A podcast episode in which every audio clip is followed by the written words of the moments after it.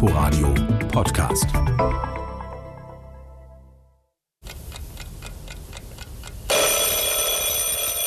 Die Zeiten ändern sich, und zwar präzise heute Nacht um 2 Uhr. Die mitteleuropäische Zeit ist dann für knapp sechs Monate passé und es beginnt die osteuropäische Zeit, auch Sommerzeit genannt. Nachtschwärmer konnten den historischen Augenblick miterleben.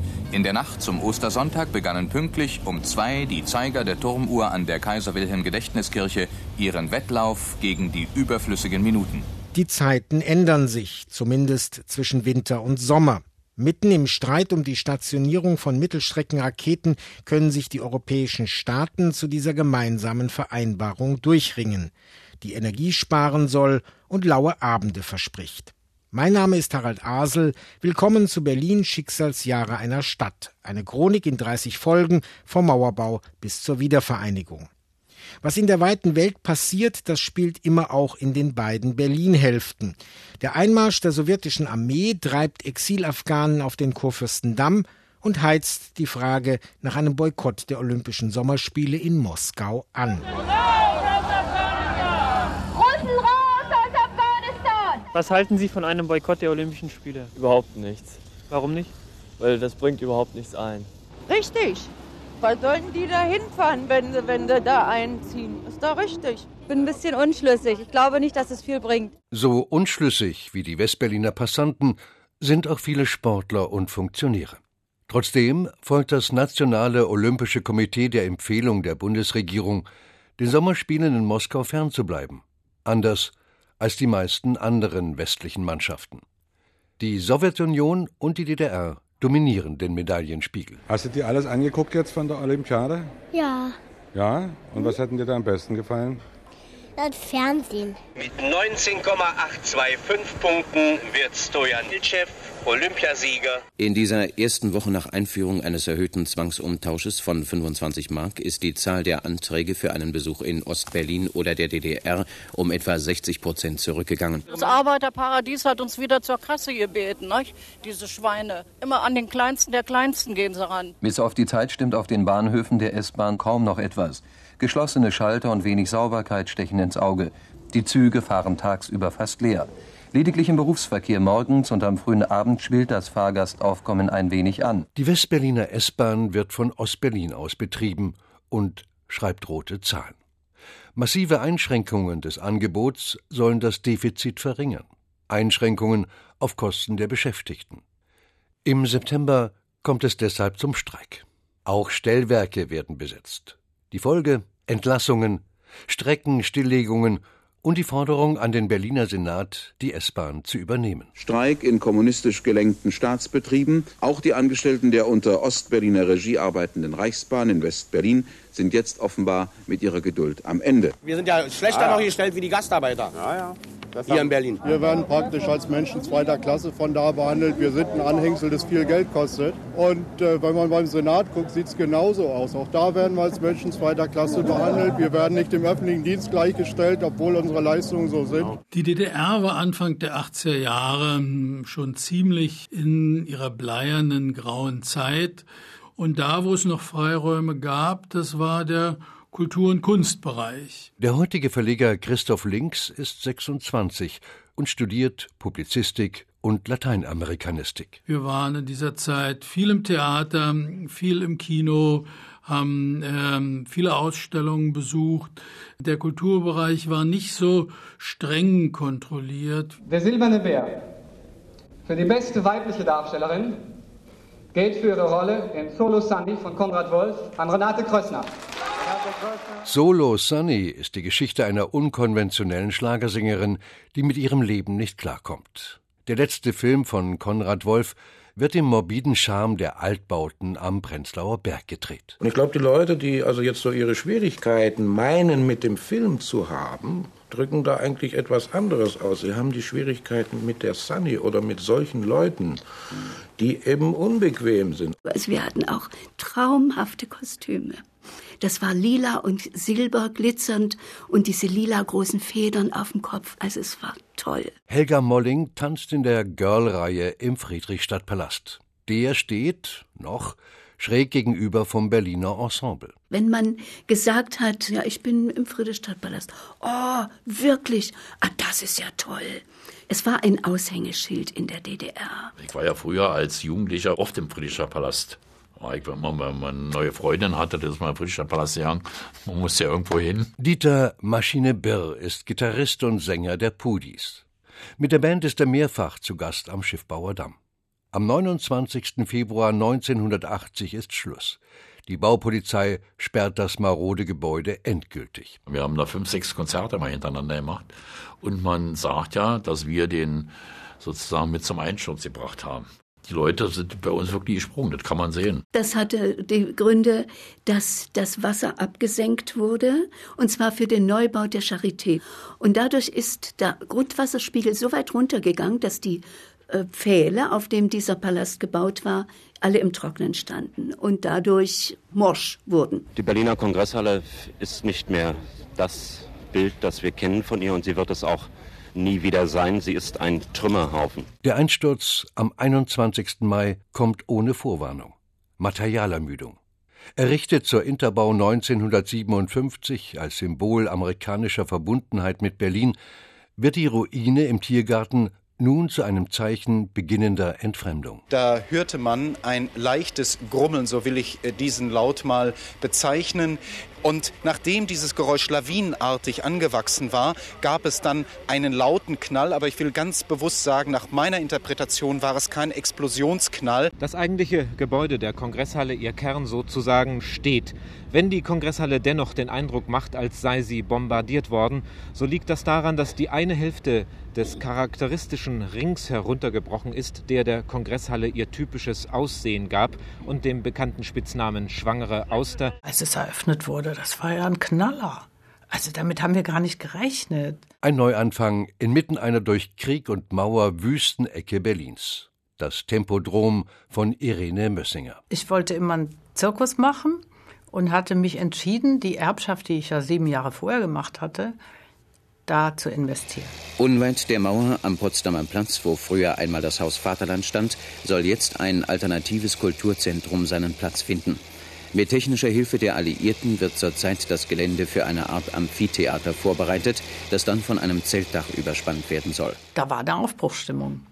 Also da war jetzt nicht eine reaktionäre Zeit, sondern die Leute haben Abenteuer gesucht und wollten auch die Grenzen sprengen. War doch so mein Zug fährt ein. Ich steig aus, um wieder da zu sein. Zu runter, Alkohol vorbei. Richtung Kreuzberg, die Feier ist frei.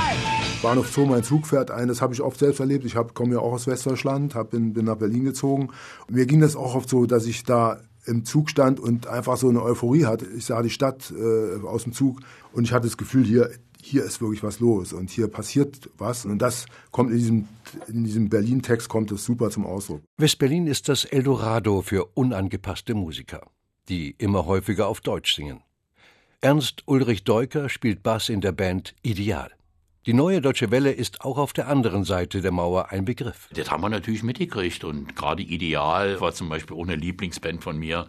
Wir wissen noch, wie viele Musiker, die hatten ihre Keyboards dann und haben gesagt, oh, das klingt spliffmäßig. Da gab es also einfach äh, verrückte Ideen, wie man Grooves machen kann, die nicht so klingen, das Schlagzeug spielt Aktentasche, Aktentasche, so hat FJ, der Gitarrist, immer genannt, sondern man hat versucht, eckig, kantig, man hat versucht, irgendwie was ganz äh, mit einem starken Profil zu schaffen. Ich fühle mich gut! Ich will nach Berlin! Ich fühle mich gut! Westberlin war ja ein Sammelpunkt von äh, äh, wehrunwilligen äh, westdeutschen jungen Männern. Der Historiker und Journalist Michael Sontheimer gehört zu den Mitbegründern der Taz. Und das war eigentlich das Tolle in Berlin, dass die Freiräume gab, zu, zu experimentieren. Geld spielte in dieser Westberliner Sub- und Alternativkultur eigentlich keine große Rolle. Man hatte noch, um, um über die Runden zu kommen. Das war auch relativ solidarisch so untereinander. Leerstehende Häuser gibt es jede Menge in den Kreuzberger Sanierungsgebieten rund um den Mariannenplatz und beiderseits der Oranienstraße.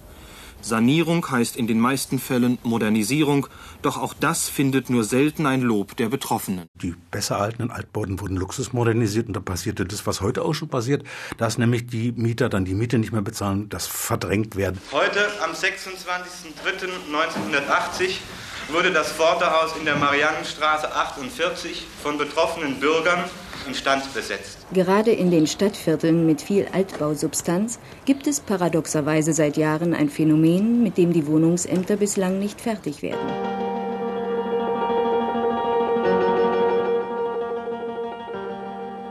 Leerstehender Wohnraum.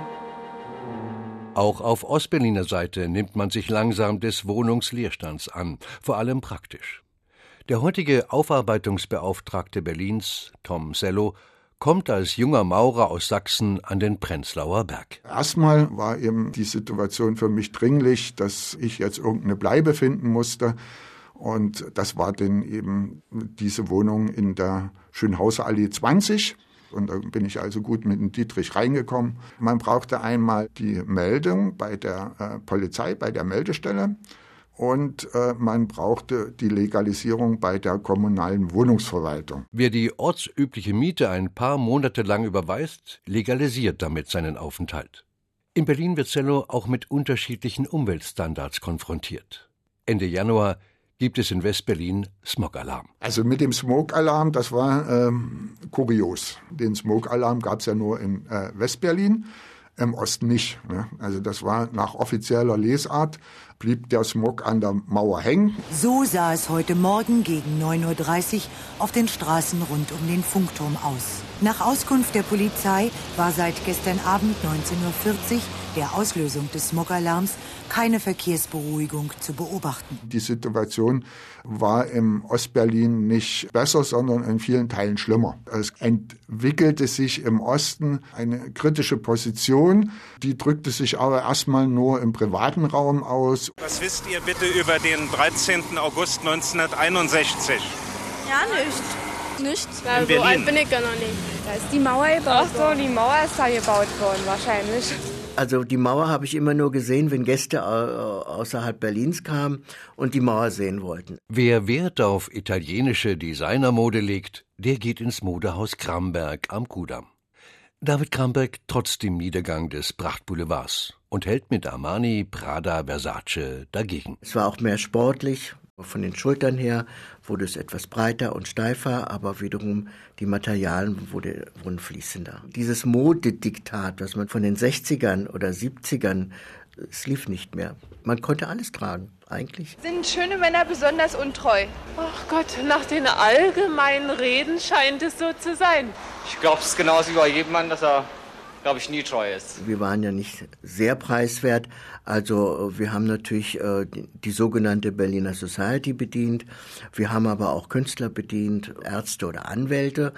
Dann gab es die Bauunternehmer. In Berlin kann man jetzt, ähm, wenn man 100 Millionen Mark haben will von der Bank, äh, braucht man nur eine Baugrube in Saudi-Arabien vorweisen.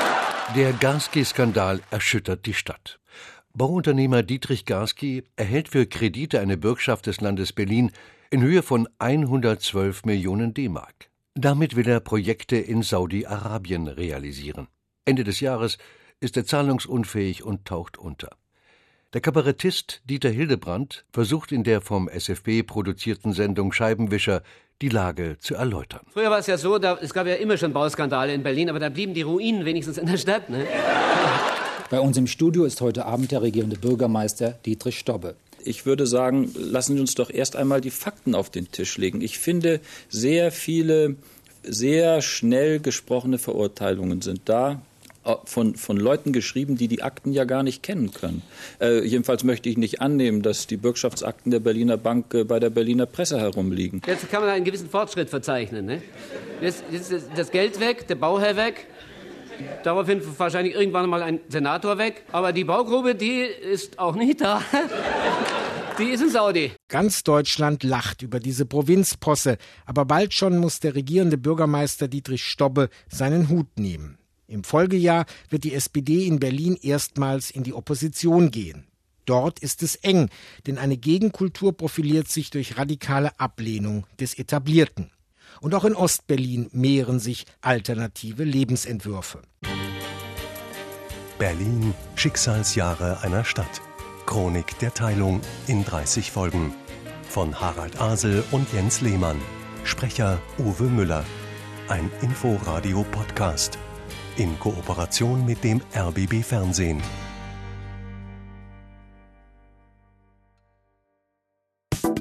Inforadio Podcast.